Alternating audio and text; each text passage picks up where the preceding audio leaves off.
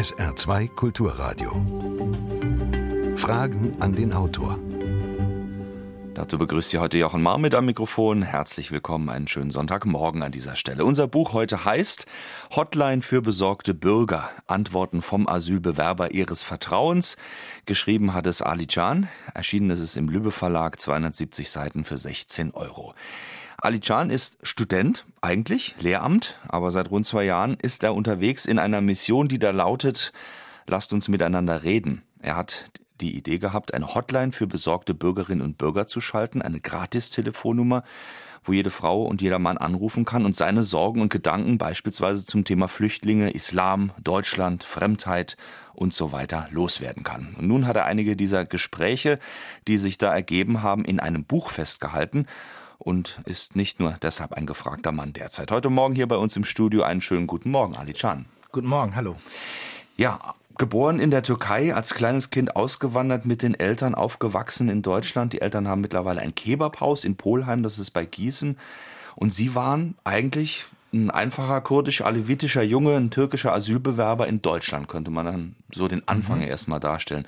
Haben Sie sich damals dazugehörig gefühlt in Deutschland oder war das eine parallele Lebenssituation? Ich habe mich ähm, durchweg zugehörig gefühlt. Also natürlich macht man als jemand mit Migrationshintergrund hin und wieder auch äh, Erfahrungen mit Rassismus, mit Ausgrenzung, die Andersheit wurde natürlich im Kinder- und Jugendalter hin und wieder vorgehalten und man hat sich dann einsam gefühlt oder nicht zugehörig. Aber das sind so Sachen, die, die sind hin und wieder punktuell passiert. Insgesamt durchweg habe ich ähm, ein sehr tolles Umfeld gehabt, viele Freunde. Ähm, genau, und da habe ich mich, weil ich eben auch von klein auf hier aufgewachsen bin, natürlich diese ganze deutsche Sozialisation mitbekommen und im Großen und Ganzen habe ich mich schon immer zugehörig gefühlt. Also Deutschland ist meine Heimat. Hat das denn eine Rolle gespielt bei diesem Projekt Hotline für besorgte Bürger? Die eigene Erfahrung, war die in dem Moment ausschlaggebend oder gab es da andere Punkte? Ja, also aus mehreren Gründen. Also das Biografische spielt äh, eine ganz große Rolle, wenn man so möchte. Zum einen habe ich ja mitbekommen, wie es ist, hier in Deutschland äh, sozialisiert zu werden. Das heißt, als jemand, der nicht hier geboren ist, der aus einem, ich sag mal, anderen Kulturkreis stammt, der als Asylsuchender hergekommen ist, der diesen ganzen Prozess, Asylprozess durchgemacht hat, von der Duldung bis zum eingeschränkten Aufenthaltstitel und von dem irgendwann zum uneingeschränkten und seit drei Jahren auch oder zwei Jahren äh, zur, äh, zur deutschen Staatsbürgerschaft. Das das ist schon ähm, eine Erfahrung, die sehr wertvoll ist, ähm, weil ich empathisch sein kann, Mitgefühl haben kann, eben mit jetzt den asylsuchenden Menschen, mit den ähm, eingewanderten, geflüchteten Menschen, da kann ich Empathie aufbauen und zugleich kann ich als Brückenbauer dienen, weil ich ja auch sozusagen, ich sag mal, die ja, deutsche Sozialisation erlebt habe, ne? Von der, vom Kindergarten bis hin zum Studium. Und ähm, da kann man eben den Mittler ähm, machen. Jetzt Glauben Sie, Sie sollen angerufen werden, man soll Ihnen zuhören, Sie wollen zuhören äh, und wir sollen uns von Ihnen erklären lassen, was zu tun ist in Sachen Flüchtlinge, Migration und Fremdenhass. Wie kommt man äh, auf diese Idee oder warum, Sie haben es gerade schon so ein bisschen angedeutet, da gibt es anscheinend ja auch so ein Bedürfnis, das zu tun, mhm. zu mitteln. Naja, also das zunächst ist das oder war das jetzt eine sehr zugespitzte ähm, Beschreibung dessen, was ich eigentlich machen möchte. Ähm, ich möchte, dass wir generell mehr ins Gespräch kommen. Ich möchte nicht, ich möchte niemandem die Welt erklären oder niemanden überzeugen von meiner Meinung. Wir haben in Deutschland Meinungsfreiheit, die ich sehr schätze. Gleichzeitig denke ich, dass sich in den letzten zwei bis drei Jahren vor allem mit der Einwanderung von geflüchteten Menschen äh, ein Spalt aufgetan hat. Der Ton ist in Gesprächen zwischen also Andersdenkenden sehr rau geworden.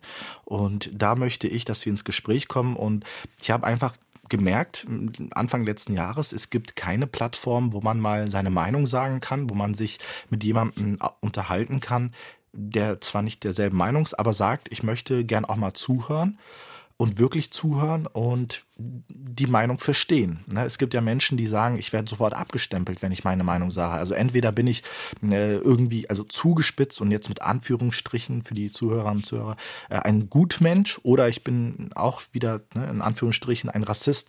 Ähm, und das, das möchte ich aufbrechen. Und deswegen habe ich diese Hotline gegründet, die erste deutsche Plattform überregional, wo sich eben Bürgerinnen und Bürger mit mir unterhalten können in, einem, in einer vertrauten Atmosphäre. Hm. Wann ist das möglich? In welchem Umfang? Mal ganz kurz geschildert. Das hat sich in der letzten Zeit mehrmals geändert äh, aufgrund der Vereinsumstände.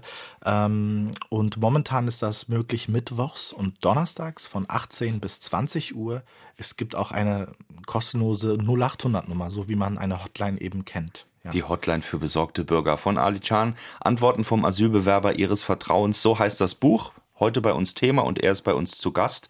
Und Sie können jetzt gerne Ihre Fragen stellen, Sie können gerne mitdiskutieren, wenn Sie das Bedürfnis haben.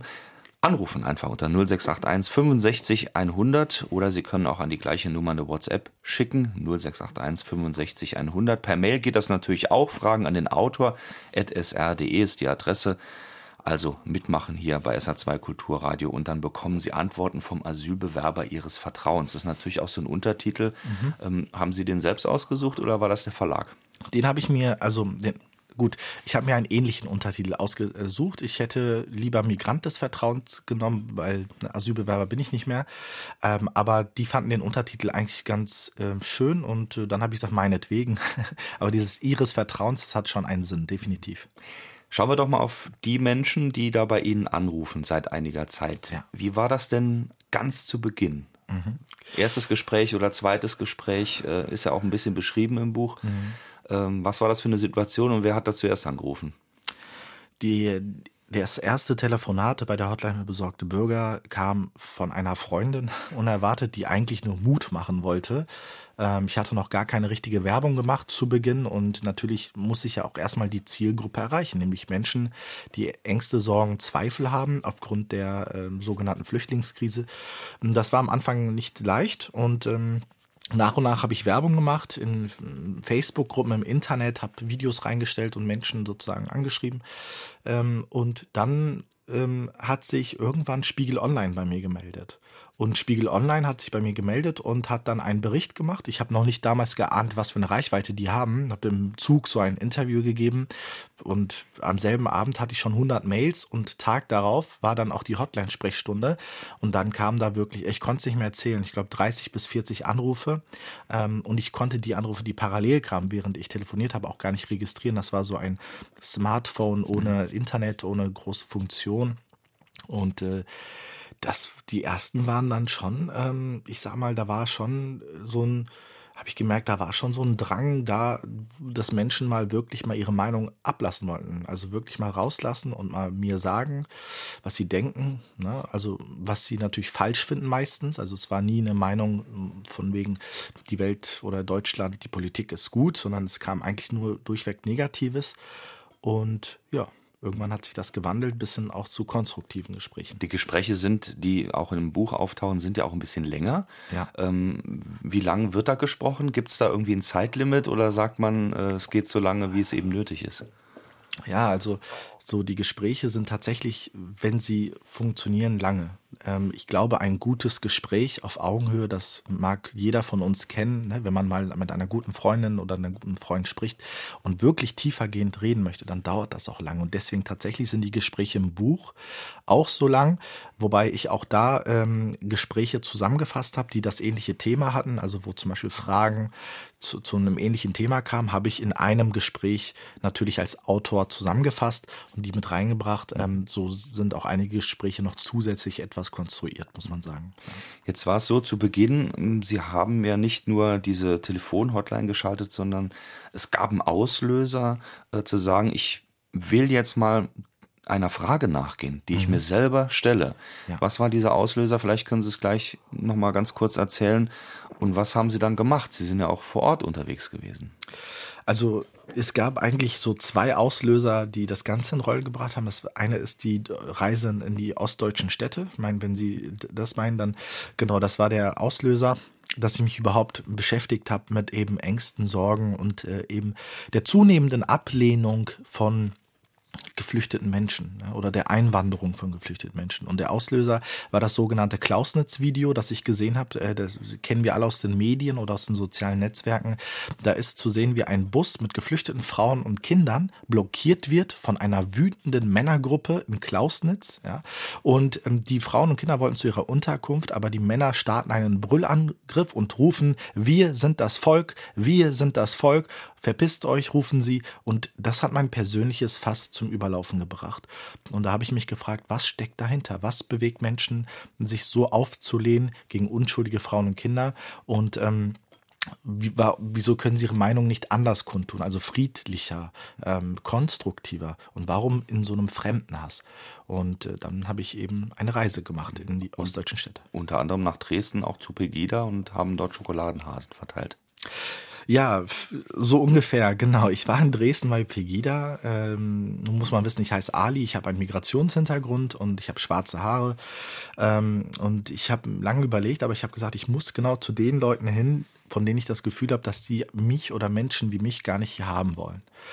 Und unter anderem war ich auch bei Pegida, um eben auch diese Bewegung oder diese Montagsprotestaktion kennenzulernen. In meinem Umfeld war die Meinung klar, das sind äh, alles Rassisten, ähm, aber ich bin ein Freund davon und das ist auch ein großer Appell im Zuge der Hotline. Ich bin ein Freund davon, dass wir uns erstmal ein eigenes Bild davon machen, egal über wen wir sprechen. Ne? Und deswegen bin ich zu Pegida hingefahren und habe eben viele Gespräche geführt. Was war das Ergebnis? Die Frage war ja, wieso dieser Fremdenhass, wieso wird er so artikuliert? Haben Sie da ein Ergebnis gefunden, eine Antwort? Ja, es gibt viele Studien, die dazu schon was gemacht haben. Was will Pegida? Warum sind die Leute dort? Ich habe gemerkt persönlich, dass ähm, bei dieser, ich sag's mal nüchtern, islamkritischen Bewegung ähm, eine sehr und heterogene Gruppe existiert. Ähm, manche von denen kamen einmalig angereist, weil sie sagten, sie wollen mal ihre Unzufriedenheit kundtun. Manche kamen, weil sie Ängste und Sorgen haben, einfach was ihre deutsche Kultur betrifft. Manche kamen aber auch, weil sie eine ganz stramme rechte Meinung vertreten haben, nämlich dass sie gar keine Einwanderung möchten. Ähm, und somit kann man nicht sagen, es gibt die Pegida-Gänger. Ähm, was aber alle so ein bisschen teilen, ist natürlich die Ablehnung gegenüber einer Gruppe ähm, von eben muslimischen Menschen. Und aber was genau die Motive sind, gegen Muslime zu sein, das ist nochmal was anderes. Da war auch ein Herr dabei, ein etwas älterer muss man auch sagen, ich glaube über 60 oder fast schon 70. Der war da, weil er gesagt hat, ihr macht die ganze Globalisierung keinen Sinn. Es wird gegendert plötzlich, dann sind dann plötzlich da so viele Fremde in der Innenstadt. Er sagt, wo sollen wir denn hin? Ne, wo ist unsere deutsche Kultur von vor 30, 40 Jahren? Also es gibt Menschen mit ganz unterschiedlichen Gründen, die da Also Diffusität, äh, Ängste, was alles mit reinspielt, äh, haben sie auf jeden Fall angetroffen. Mhm, definitiv. SA2 Kulturradio mit Fragen in den Autor und wir haben eine erste Frage. Was bedeutet für Sie der Begriff Heimat? Ja, Heimat, das ist ein schönes Stichwort. Ähm, Heimat ist, glaube ich, etwas, was wir alle kennen, auch wenn wir es unterschiedlich benennen. Für mich ist Heimat dass wir ähm, zunächst einmal uns wohlfühlen. Ne? Also mein Papa sagt immer ganz äh, humorvoll, Heimat ist da, wo ich den Bauch hängen lassen kann, also zu Hause, ne, wenn man sich wohlfühlt. Aber tatsächlich meint es auch auf die Gesellschaft. Heißt oder sprich, dass wir uns ausleben können. Ähm, natürlich basierend auf einem Wertekonsens, dass wir nämlich Gesetze einhalten, dass wir Rechte und Pflichten haben, aber dass wir zunächst einmal uns ausleben können und uns wohlfühlen in einem Umfeld.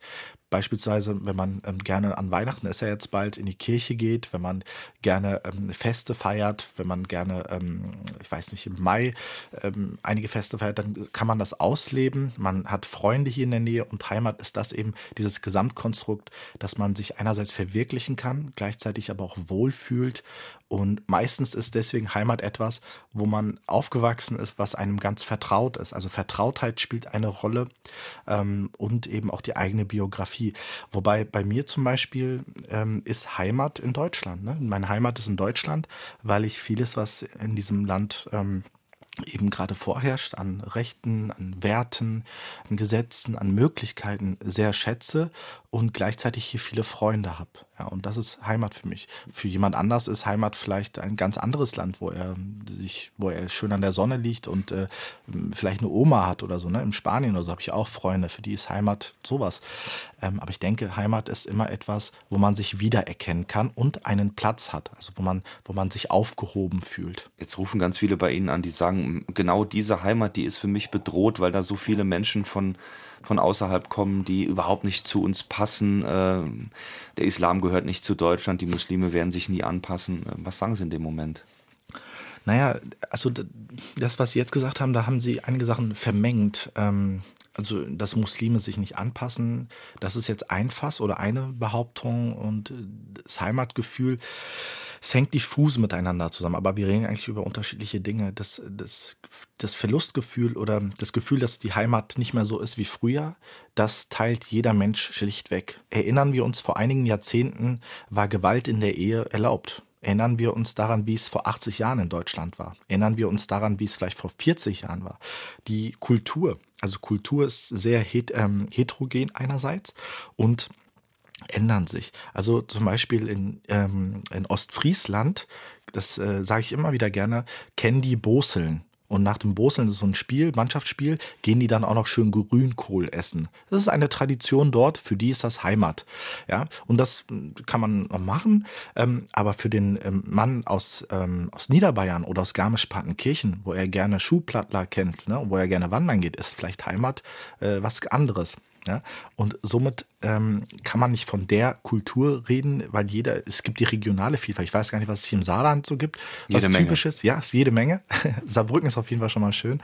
Ähm, jedenfalls, ich, ich glaube, also da, da werden Sachen vermengt. Ähm, einerseits, andererseits, ähm, klar, die Leute haben aber auch irgendwo, also die Gefühle sind immer echt und das ist wahr. Also die, die Heimat ändert sich. Das Aber kann wie, ich, wie kann ich denn dann ähm, was sagen, wenn jemand sagt, mein Gefühl, ähm, ich fühle mich bedroht von Mhm. dem, was da auf uns zukommt? Ähm, auch wenn man es vermischt, es ist ja erstmal eine Ja. gefühlte Bedrohung da. Genau. Ähm, Und, und deswegen kann ich es auch erstmal verstehen, weil was Gefühle angeht, da, da bewegen wir uns auf Ebenen, da mischen sich Ängste, Sorgen und Zukunftsszenarien zu einem Bild und dann kommt ein Gefühl.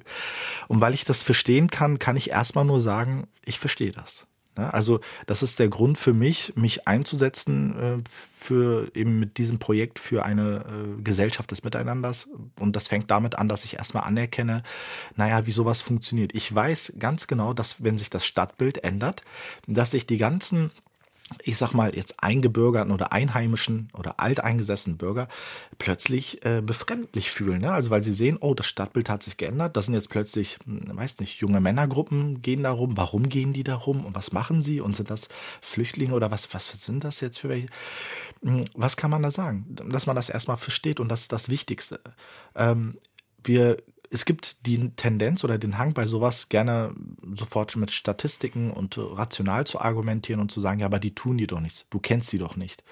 Ja, das ist auch erstmal auch richtig. Ne? Also wir haben ja immer oft Angst vor dem, was wir nicht kennen.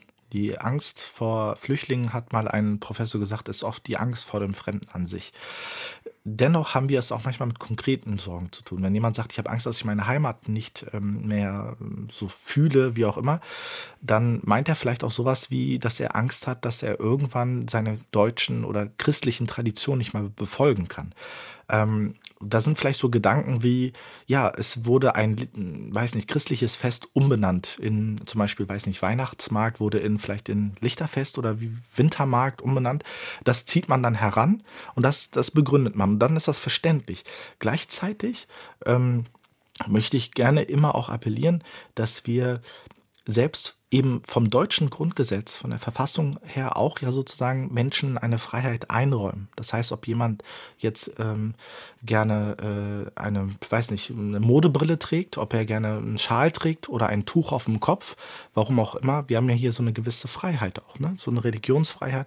Und da muss man es auch eben verkraften. Wenn jetzt zum Beispiel ein Mönch hier in, mit einem Gewand durch die Innenstadt geht, dann ist das für uns befremdlich, ja, aber das sind meine eigenen Gefühle.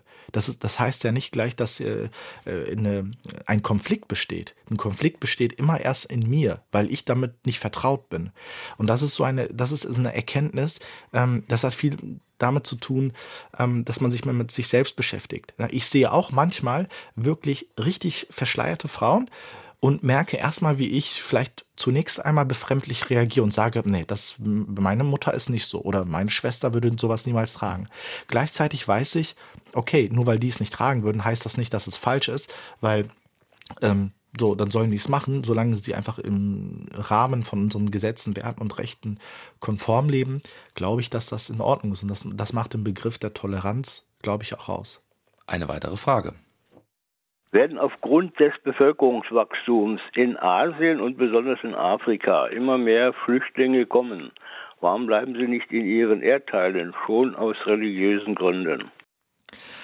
Ja, ähm, zunächst einmal ja, definitiv. Also die Prognosen sind so, dass ähm, auf jeden Fall in Zukunft es einige Gründe geben wird, sei es zum Beispiel durch ähm, Klimaänderung, Schwankungen, Dürrekatastrophen etc., Überschwemmung, dass Menschen den Weg aufbrechen werden in sichere Länder, also oder nach Europa, Deutschland beispielsweise.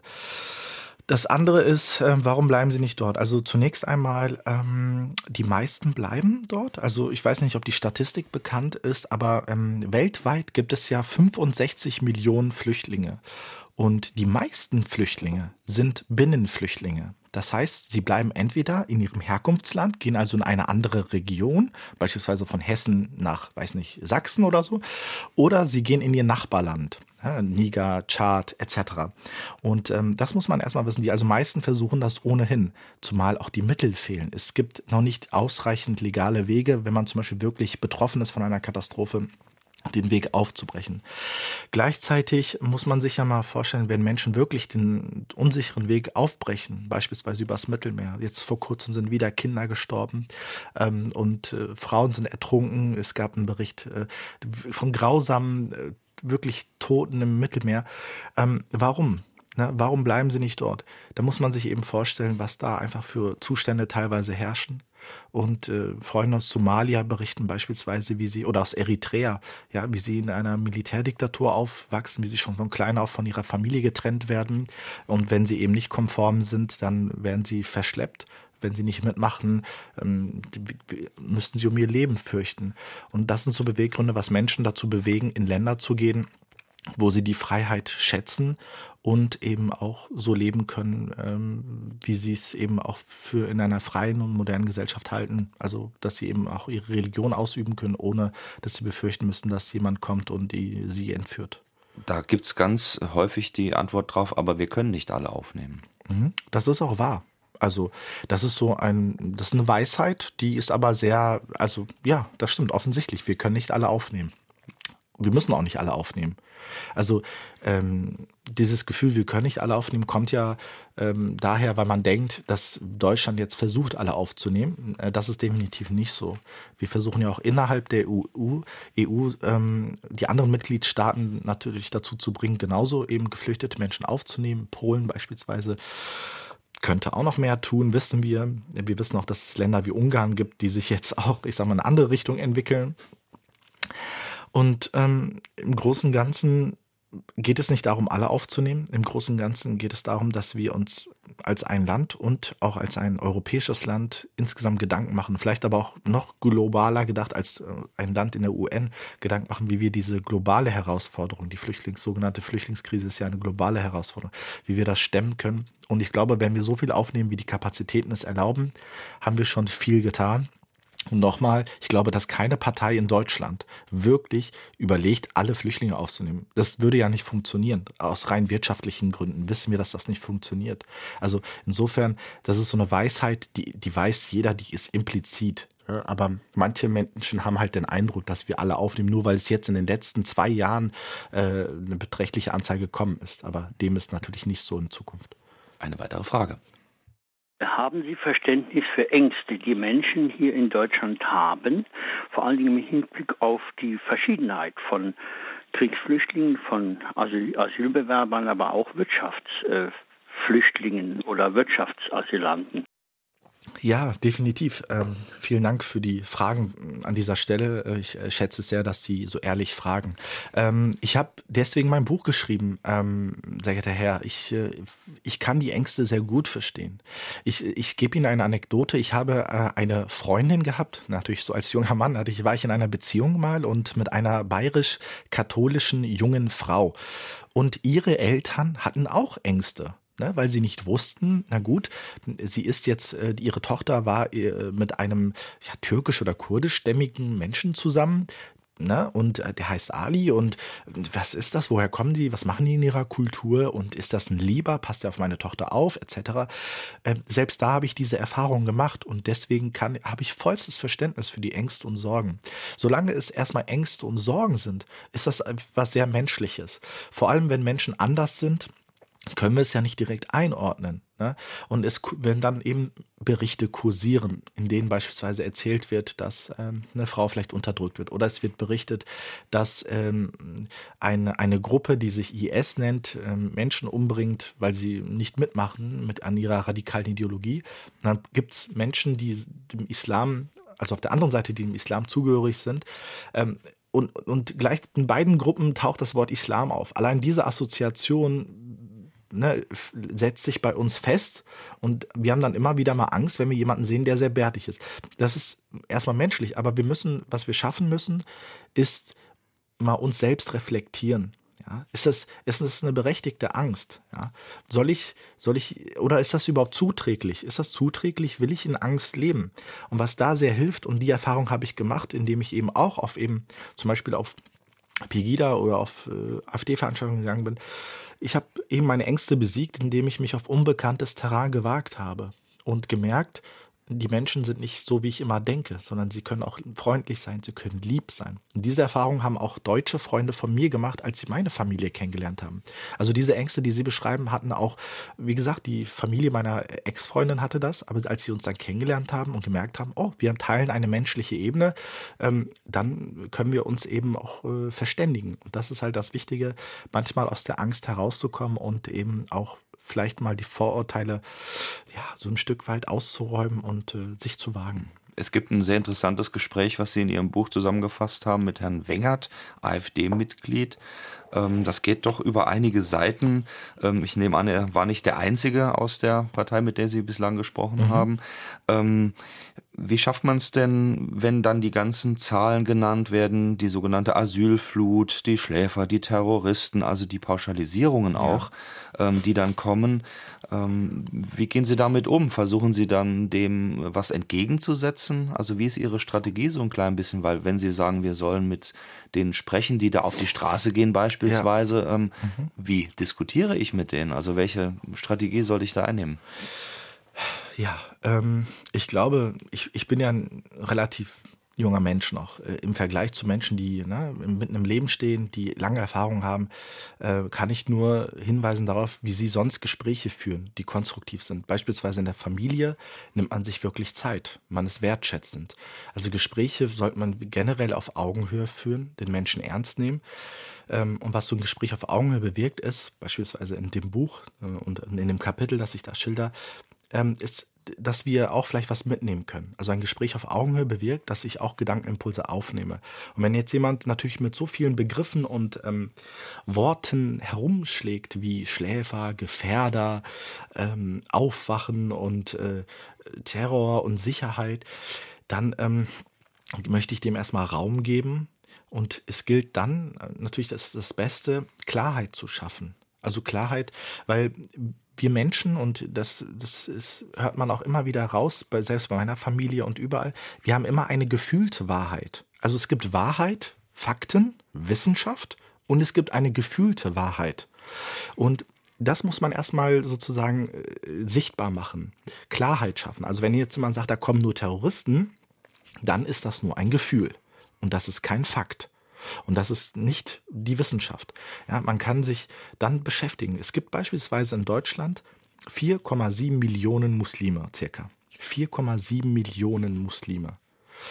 Und es gibt Menschen, die nach Breitschatzplatz und ähm, einigen anderen ähm, Berichten, nehmen wir mal an, das sind circa 20 bis 30, ja, nehmen wir an, das sind 100, aber die gleich von den 100 Fällen, nehmen wir an, das sind 1000, ja, sagen wir, das sind 1000, ist auch okay, oder sagen wir 5000. Ja, okay wäre es nicht, gut. aber ja, eine gut. gewisse hohe Zahl. Für dieses Gedankenexperiment, nehmen wir für dieses Gedankenexperiment dieses Beispiel von 5000 ja, auf 4,7 Millionen Menschen zu schließen, das ist ein Unding. Das ist wirklich ein Unding. Das ist genauso ein Unding, wie wenn ich, nur weil ähm, ähm, was heißt nur, weil einige ähm, äh, rechtsextreme äh, Menschen ihr Unwesen treiben, ähm, vielleicht in Bautzen schließe ich doch auch nicht ähm, auf alle Sachsen, ja? mache ich doch auch nicht, weil das gehört sich genauso wenig. Ja? Und, und diese Differenziertheit, Klarheit müssen wir in solchen Gesprächen schaffen. Und äh, gegen Kritik, und das möchte ich aber gleichzeitig auch sagen, Kritik ist erlaubt. Kritik ist nicht immer gleich Hetze. Hetze beginnt für mich da, wo man mit der Intention Kritik ausübt, eine ganze Gruppe zu diffamieren. Und das ist nicht in Ordnung. Das hat keiner von uns gern. Keiner von uns hat Vorurteile gern. Michael Gerlach aus Sulzbach hat eine ähnliche WhatsApp-Anfrage geschickt. Ich denke, die Frage haben wir gerade geklärt. Äh, was machen Sie im Gespräch mit jemandem, der sich mit dem Fremden auseinandergesetzt hat und trotzdem, warum auch immer, der Zuwanderung kritisch gegenübersteht? Da kann man vielleicht ähm, auch noch die ähm, Erkenntnis oder ja die Frage anschließen, die sich auch in Ihrem äh, Buch stellt. Ähm, wie ist es eigentlich, wenn jemand mit Ihnen streiten will? Mhm. Streiten Sie gerne? Also im Jargon sagt man, wir streiten, ne? es gibt Streitkultur, aber eigentlich möchte ich nicht streiten. Ich finde das Konzept des Streitens nicht ähm, sinnvoll, weil ich finde, da schwingt nicht dieses Konstruktive mit.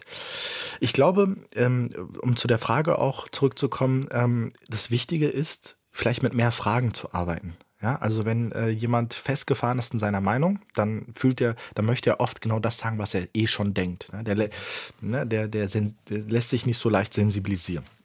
Also der Tipp für Sie und für alle, die eben so einen richtig eingefahrenen äh, Menschen haben, der eine stramme Meinung hat, mehr Fragen stellen. Er darf sich in seiner Lehrerrolle wohlfühlen und dann zum Beispiel zu sagen, ja, Sie sind gegen, beispielsweise, Sie sind gegen die Einwanderung von, ähm, ja, von Menschen. Für was sind Sie denn auf der anderen Seite?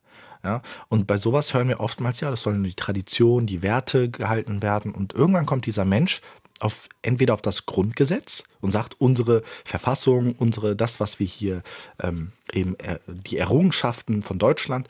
Und dann kann man eben auch auf das Grundgesetz eingehen und sagen, was bedeutet denn das Grundgesetz für Sie? Also ich meine, da gibt es einen Artikel über Asyl, da gibt es, ähm, dass Frauen und Männer gleichberechtigt sind, da gibt es Artikel 3, wo explizit steht, niemand darf aufgrund seiner Herkunft benachteiligt oder bevorzugt werden. Naja, also wenn jemand, wenn jemand sich wirklich mit dem Grundgesetz auseinandersetzt, dann kann er, im streng genommen, kann er nicht ausländerfeindlich sein. Das geht nicht. Das widerspricht dem. Das Grundgesetz wurde eben auch mit Hinblick natürlich, oder nicht Hinblick, natürlich mit Blick auf den Zweiten Weltkrieg gemacht, um eben genau diese gruppenfeindliche hm, oder gruppenbezogene Diskriminierung zu vermeiden. Und deswegen gerne mehr Fragen stellen und auf das eingehen, was diese Person sagt, kritisch bleiben, wertschätzend und früher oder später wird sich zeigen, dass eine gruppenbezogene Menschlichkeit einem dunklen Kapitel in der Geschichte angehört und dass wir doch eher miteinander in Frieden leben wollen. Äh, wird eine Integration äh, nicht durch den Umstand äh, verhindert, dass viele Einwanderer noch in Werten leben, die in Deutschland gar nicht mehr praktiziert werden. Äh, bei der ganzen Problematik bin ich mir sehr wohl bewusst, äh, dass äh, die Wirtschaft der BRD dazu mehr als beigetragen hat, die Wirtschaft der Länder, aus der die Immigranten kommen, ausgebeutet hat. Das ist, ähm, vielen Dank für die Information. Ähm, ich habe das auch erst vor einigen Monaten gemerkt. Das stimmt. Wir haben eben durch wirklich sehr, sehr, sehr, sehr, sehr ja, strenge hm, Finanzpolitik eben auch dazu beigetragen, dass Menschen eben sagen, wir, haben, wir möchten nicht mehr für Hungerlöhne oder wir möchten nicht mehr ausgebeutet werden, wir, wir haben hier keine Erträge mehr in der ähm, Wirtschaft etc. oder hier werden Produkte verkauft aus eben Europa und so weiter, dass sie dann eben auch fliehen irgendwann. Ähm, vielen Dank für die Information. Gleichzeitig ähm, muss man natürlich, äh, Sie haben recht, schauen, was sind das für Werte, die Menschen hier leben wollen. Und wir machen jetzt auch mal noch ein Gedankenexperiment. Wir lassen mal die Herkunft weg. Wir lassen mal die Herkunft weg und schauen uns an, wie Menschen hier in Deutschland leben können, so dass es nicht unbedingt konform ist mit unserer Verfassung. Da gibt es Menschen, die erkennen die Bundesrepublik Deutschland als Staat nicht an. Die horten tendenziell Waffen, sie erkennen die Polizei nicht an, sie sagen, die Bundesrepublik Deutschland, das ist ein Staat, der ist fremdbestimmt, wir, wir sind nicht autonom. Gibt's. Ne? Sogenannten Reichsbürger. Ja, sind wir genau bei so einer Gruppe. Richtig. Dann gibt es Menschen, die sagen, ähm, auch die Gesetze, nee, für mich steht meine Religion darüber. Ich bin in erster Linie was auch immer äh, und meine Religion ist darüber. Und äh, diese Menschen gibt es auch, ne? radikale religiöse Menschen. Und äh, wir denken gerade wahrscheinlich an radikale Islamisten. Und an die Scharia. Ja, genau. Und das ist auch in Ordnung, ähm, dass wir daran denken, weil die gibt es bedauerlicherweise auch. Da hört es für mich auf. Ich glaube, wir haben doch einen Wertekonsens. Und wenn beispielsweise einer in seiner Familie ähm, sagt, meine Frau nimmt gerne die Frauenrolle ein, von sich aus.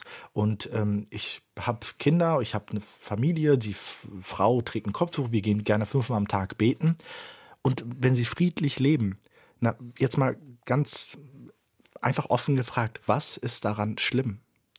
Was ist daran schlimm, wenn diese Person sonst ein verantwortungsvoller Bürger ist? Ein verantwortungsvoller Bürger, der an der Gesellschaft partizipiert, indem er sich beispielsweise ehrenamtlich einbringt, der sich engagiert, ja, der freundlich ist zu seinen Nachbarn. Ja. Zum Beispiel, ich gebe noch ein Beispiel. Meine Eltern ähm, äh, können nur gebrochen Deutsch. Ähm, aber sie werden in ihrer Nachbarschaft oft als wirklich, ich sag mal, gut integriert bezeichnet, obwohl sie die deutsche Sprache nur gebrochen sprechen, was für, viele eigentlich das Minimum für die Integration ist. Aber warum? Weil sie merken, okay, sie, das, ähm, meine Eltern geben sich sonst viel Mühe, ähm, sind freundlich, können auch mal ein Paket annehmen, lächeln, sind kommunikativ, ja, sind offen, verbarrikadieren sich nicht. Diese Offenheit und die Freundlichkeit, also die Ethik in unserer Gesellschaft, das ist das, was unsere Gesellschaft zusammenhält. Nicht ein äußerliches Merkmal, nicht ob ich jetzt weiß nicht, Spätzle, Käsespätzle esse, ähm, Königsberger Klopse, Kartoffelpuffer oder wie man in Bayern sagt, Reibadachi. Ne? Ich kann auch, weiß ich nicht, Aubergine oder Döner essen, ne? wobei Döner sogar hier in Deutschland so entwickelt wurde, by the way. Also es kommt, finde ich, mehr auf das Innere an eines Menschen. Und das wissen wir auch aus zwischenmenschlichen Beziehungen. Beziehungen halten, also Schönheit mag entscheiden, wer zusammenkommt, aber das Innere entscheidet, wer zusammen bleibt. Und so geht es in einer Gesellschaft auch zu. Brigitte Schmidt aus Niedersaubach sagt äh, Dankeschön an Ali Can, äh, dass Sie das große Problem ansprechen, um den Menschen, die gegen Flüchtlinge oder viele Ängste haben, mit Vorurteilen aufzuräumen. Ihr gefällt besonders Ihre ruhige, konstruktive Art und der Respekt den anderen gegenüber, egal welcher Herkunft. Ja, wir sind alle Menschen. Danke nochmal per WhatsApp reingekommen hier bei Fragen an den Autor. Ich denke mal, das wird äh, gerne angenommen und wir haben eine weitere Frage. Ist es Intoleranz oder Überheblichkeit, wenn ein Iraker verheiratet mit einer aus Polen stammenden Frau und bekennender Katholik Menschen mit äh, in einem Kreis von Menschen mit verschiedenen Nationalitäten, die im deutschen Berufsleben Leben etabliert sind, diesen Satz von sich gibt. Die jungen Männer, die ohne Arbeit aus dem afrikanischen Kontinent zu uns kommen, wollen eigentlich nicht arbeiten und nur das Sozialsystem ausnutzen und sollten schnellstmöglich abgeschoben werden. Dieser Satz ist ähm, problematisch. Ich, ähm, also an erster Stelle möchte ich sagen, ich kenne den Kontext nicht, warum er das gesagt hat, weil wenn man jetzt nur so einen Ausschnitt hört, also das grundsätzlich, liebe Zuhörerinnen und Zuhörer, wenn ich so einen Ausschnitt höre, dann beurteile ich ja nur erstmal den Ausschnitt und versuche das zu interpretieren. Das ist also erstmal wichtig zu wissen. Ich weiß nicht, in welchem Kontext der Mensch das gesagt hat, aber wenn ich den Ausschnitt nehme, dann möchte ich sagen, der ist problematisch. Ja, ich bin mir zunächst einmal sicher, dass er nicht genügend junge Männer aus Afrika, Afrika ist ein riesiger Kontinent an dieser Stelle, ist ein riesiger Kontinent, ja, dass er nicht genügend junge Männer kennt, um ein begründetes und äh, ganzheitliches Urteil fällen zu können. Das zweite ist, es ist auch eine sehr abwehrende Unterstellung. Es gibt Menschen, die kommen aus Afrika, ja, aber es gibt nicht die Afrikaner. Ja, also es gibt so unterschiedliche Gründe, warum hier Menschen hierher kommen. Aus Kongo aus unterschiedlichen Gründen, aus Somalia aus unterschiedlichen Gründen, aus Eritrea. Und zu dem Vorwurf, die Menschen würden sich nicht ähm, die, die wollten nicht arbeiten. Also das ist wirklich eine sehr, sehr, sehr, ein sehr abwertendes, pauschales Urteil, das an sich nicht legitim ist. Ähm, man kann sagen, es gibt einige, die vielleicht nicht arbeiten wollen, meinetwegen. Ähm, gleichzeitig würde ich auch darauf mal eingehen. Ich weiß nicht, ob Sie das wissen. Ich habe es auch erst in den letzten drei Jahren gelernt. Ähm, mit einem bestimmten Asylstatus, also am Anfang des Asylprozesses, kann man noch gar nicht erwerbstätig sein. Man braucht erst eine gewisse Zeit, bis es erlaubt ist, dass ich arbeiten kann. Und jetzt die nächste Frage. Welche Betriebe würden einen jung eingewanderten ähm, Menschen aus Afrika einstellen, einfach so? Ne? Also wir haben nicht das, das Problem ist immer, dass wir immer auf die Menschen schauen und sagen, guck mal, die laufen hier gerade auf dem Marktplatz rum und arbeiten nicht. Moment mal, werden sie überhaupt angenommen? Ja, mein Vater, ich, mein Vater hat, hat ähnliche Erfahrungen gemacht. Er wollte arbeiten, aber er hat keine Stelle bekommen. Ja, und es gibt Studien, die belegen und Untersuchungen, dass eben der Name eines Menschen, wenn er einen Migrationshintergrund hat, einen negativen Einfluss auf die Einstellung hat. Also wir müssen den Blick ein bisschen ausweiten und sagen, ja, es gibt junge Afrikaner, die nicht arbeiten, bestimmt, genauso wie es auch junge Deutsche gibt. Aber wieso kommt es dazu? Und dann zu unterstellen, die würden nicht arbeiten, weil sie das Sozialsystem äh, ab, also plündern wollen, wie auch immer. Also das ist wirklich ähm, sehr, sehr problematisch und äh, nicht legitim zu äußern. Walter Dickomeyer hat uns eine Mail geschickt mit äh, gleich mehreren Fragen. Zwei, glaube ich, haben wir schon geklärt. Ähm, dass wir nicht alle aufnehmen können, darüber haben wir diskutiert in Sachen Zuwanderung. Und ähm, er fragt allerdings auch noch nach, ähm, dass man Aufnahmekriterien vielleicht haben müsste, äh, Bildung, berufliche Qualifikationsperspektiven von Zuwanderern äh, zusammen mit einem Einwanderungsgesetz vielleicht verbunden. Wie sehen Sie das? Brauchen wir das? Müssen wir da genauer hinschauen? Ja, das ist ein sehr konstruktiver Vorschlag. Also so geht's. Danke. Also zunächst die Frage oder die Äußerung, wir können nicht alle aufnehmen und gleichzeitig der Vorschlag, konstruktiv zu sein und zu sagen, na, vielleicht brauchen wir doch Aufnahmekriterien, weil dann sind wir alle im Gewissen, wer kommt, warum. Ein ganz toller Vorschlag. Und so sollten auch natürlich gemeinsame Erörterungen, Diskussionen sein. Wie gesagt, wer noch Interesse hat, solche Vorschläge zu äußern, ich bin hier und man kann es auch danach noch sich an mich wenden, per Mail oder sonst wie. Ähm, ich bin dafür. Selbst in meinem Buch, das ich geschrieben habe, ähm, sage ich, ich bin gerne für solche Aufnahmekriterien, weil zum einen ist es wichtig, dass wir wissen, wer ins Land kommt. Ja, also wie keiner, zum Beispiel, wenn man es herunterbricht und sagt, wir haben in der Nachbarschaft, äh, wir wissen nicht, wer in der Nachbarschaft ist, wir alle wissen, dass da so ein gewisses Misstrauen herrscht. Ne? Wir würden die Kinder vielleicht nicht lange rauslassen und so weiter und so fort. Und sowas spielt sich in einer Gesellschaft auch wieder. Gleichzeitig, wenn man diese Aufnahmekriterien schafft, beschäftigt man sich auch mit den Herkunftsländern. Afghanistan wird momentan in Teilen oder in weiten Teilen als sicher äh, eingestuft. Aber wir alle wissen, wir alle wissen von den wirklich wöchentlichen Explosionen und Anschlägen durch Al-Qaida etc., was gerade in Afghanistan los ist. Ein Freund von mir, den ich in Berlin kennengelernt habe, in einer Gemein also Gemeinschaftsunterkunft, der hat einen Bruder, der ist umgekommen in Afghanistan. Er selbst hat es den Weg hierher geschafft, wird wahrscheinlich abgeschoben werden, Afghanistan bedauerlicherweise als sicher gilt, aber sein Bruder ist gestorben. So, also Aufnahmekriterien würde heißen, wir setzen uns wirklich mit Afghanistan auseinander oder mit dem Irak, ne, schauen, was da los ist. Wir setzen uns mit Somalia, mit Eritrea auseinander. Wir setzen uns selbst mit der Türkei auseinander. Wir sind kurdische Aleviten und Türkei ist jetzt kein unsicheres Kriegsland. Aber es gibt Gruppen, die haben es sehr schwer. Genau, noch ein Beispiel. Frauen haben es in manchen afrikanischen Ländern besonders schwer. Es gibt beispielsweise Genitalverstümmelung. Ähm, und wenn sie sich dem entziehen wollen, dann werden sie ausgestoßen, diskriminiert etc. Und ähm, haben dann sozusagen geschlechtsspezifische Fluchtgründe. Sowas müsste dann auch rein. Ne? Wissen Sie, also es geht darum, wir müssen uns wirklich beschäftigen mit der Welt, mit allen Ländern, mit, mit der Kriegs- und Krisensituation. Uns einerseits also um die Fluchtursachen kümmern, gleichzeitig eben schauen, dass Menschen, die wirklich schwer betroffen sind, den Weg hierher finden. Deswegen danke für den Vorschlag. Ja, guten Morgen. Meine Frage an den Autor ist folgende. Äh, wie endet ein solches Gespräch? Ist dann Überzeugungsarbeit gelungen? Wenn nicht, wird der Hörer aufgelegt und äh, es gibt es eine Art äh, Nachfolgegespräche, wenn jetzt jemand noch weiteren Gesprächsbedarf hat. Vielen Dank. Ja, prinzipiell ist es mit einem Anruf ähm, getan, weil Menschen sich, also ich weiß nicht, warum man sich nicht nochmal meldet. Ich bin prinzipiell für alle offen, also man kann mir, man kann mich immer anrufen, mir immer schreiben. Es gibt einige, die mehrmals auch angerufen haben, weil sich dann so ein Vertrauensverhältnis gebildet hat. Das waren oft Menschen, die beispielsweise sich dann engagieren wollten. Also sie haben gesagt, okay, ich habe bisher eine, nicht eine offene Meinung gegenüber Zuwanderern, aber für die Flüchtlinge bei uns im Ort würde ich mal gerne einen Deutschkurs anbieten. Und manche wissen nicht, wie sie sich engagieren und da rufen Menschen auch manchmal mehrmals an, weil sie, weil ich dann auch eine Anlaufstelle bin, vielleicht Tipps und Tricks geben kann, wie man sich engagieren kann.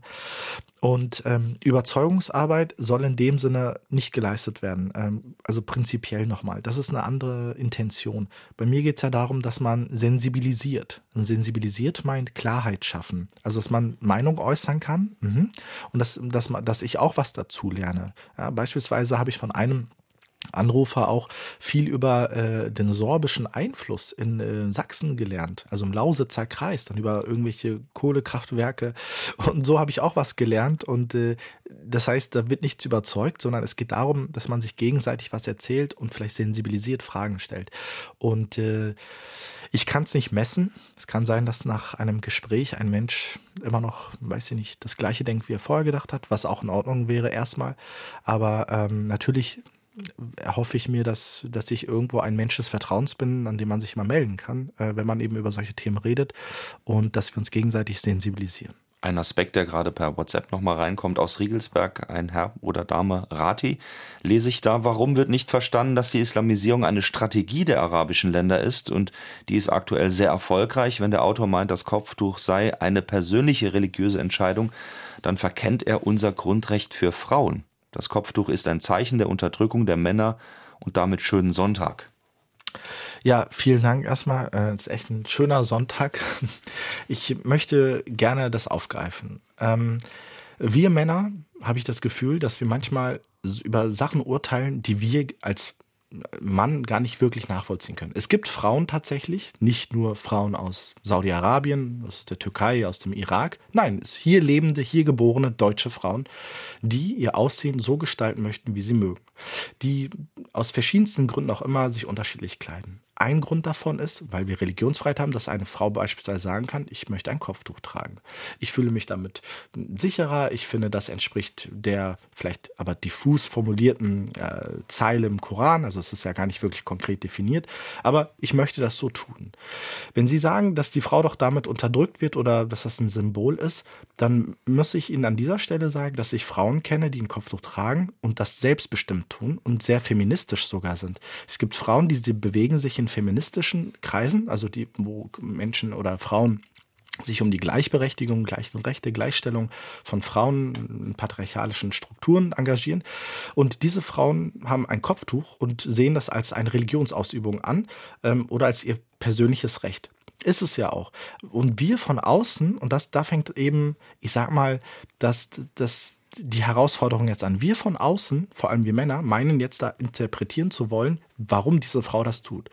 Und ähm, also wenn Sie solche Frauen nicht kennen, ich biete Ihnen gerne an, ich ähm, vernetze Sie gerne mit mindestens drei bis fünf Freundinnen, die ich habe, die ein Kopftuch tragen, aber die studieren, die alleine leben, alleine in einer Wohnung leben, die ähm, engagiert sind, die arbeiten aber eben auch ein Kopftuch tragen. Und ähm, kann ich sie gerne vernetzen, das habe ich auch schon zweimal gemacht, weil ich finde, sowas ist immer spannend aus der Frauenperspektive zu hören. Wenn eine Frau sich entscheidet, so und so zu kleiden, dann ist das ihr gutes Recht. Und das ist auch, das ist auch Teil ihrer Freiheit.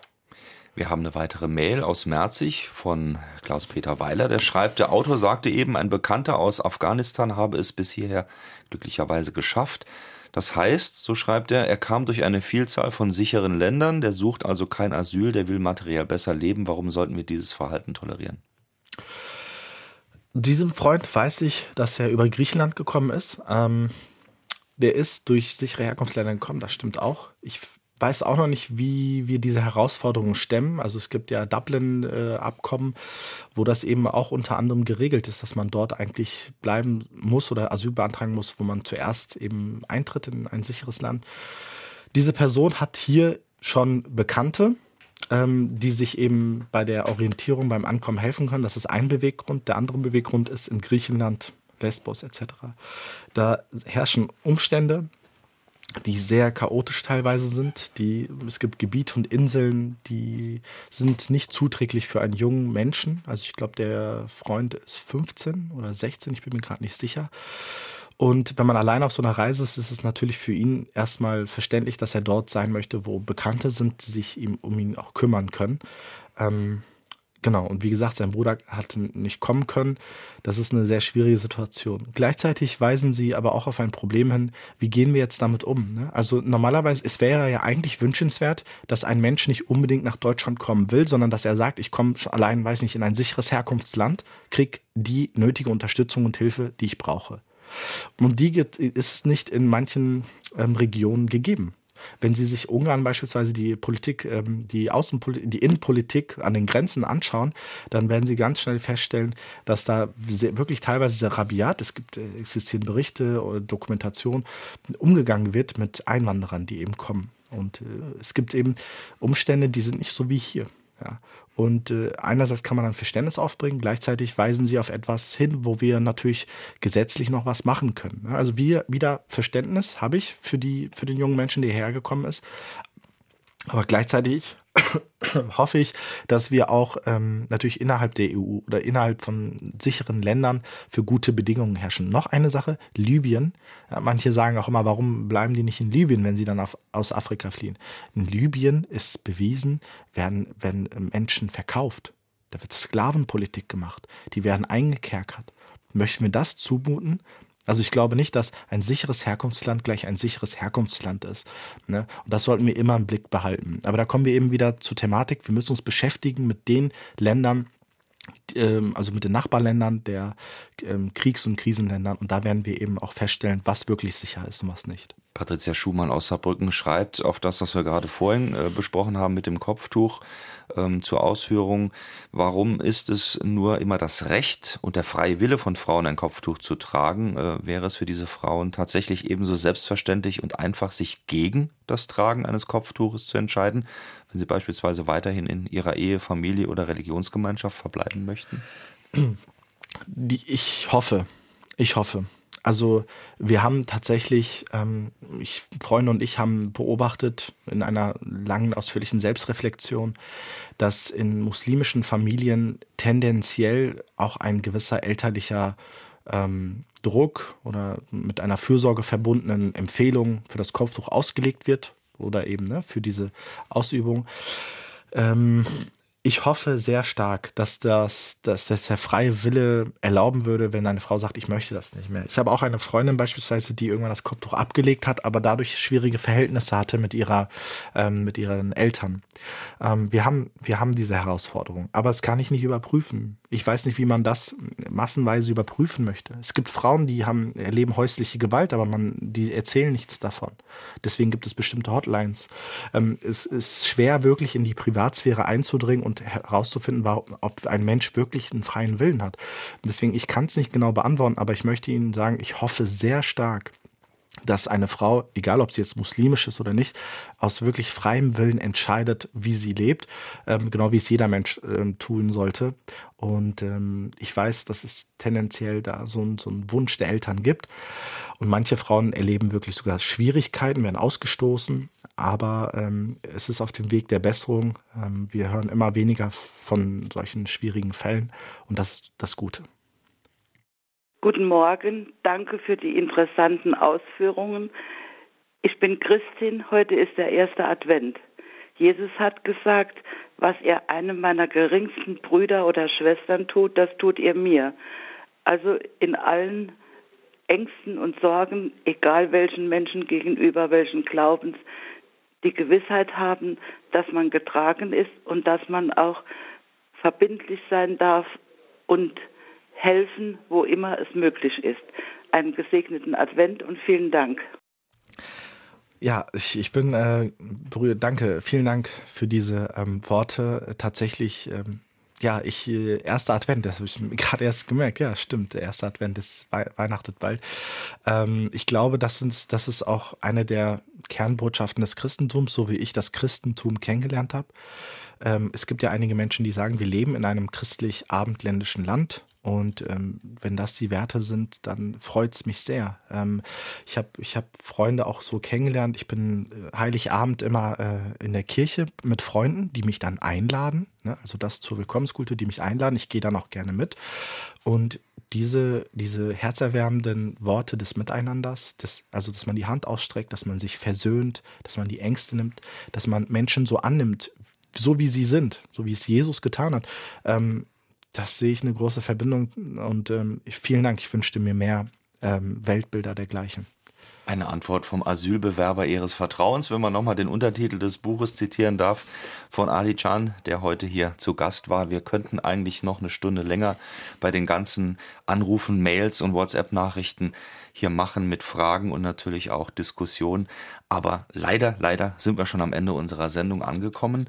Nochmal das Buch an dieser Stelle, Hotline für besorgte Bürger, Antworten vom Asylbewerber Ihres Vertrauens, wie gesagt, aus dem Lübbe Verlag.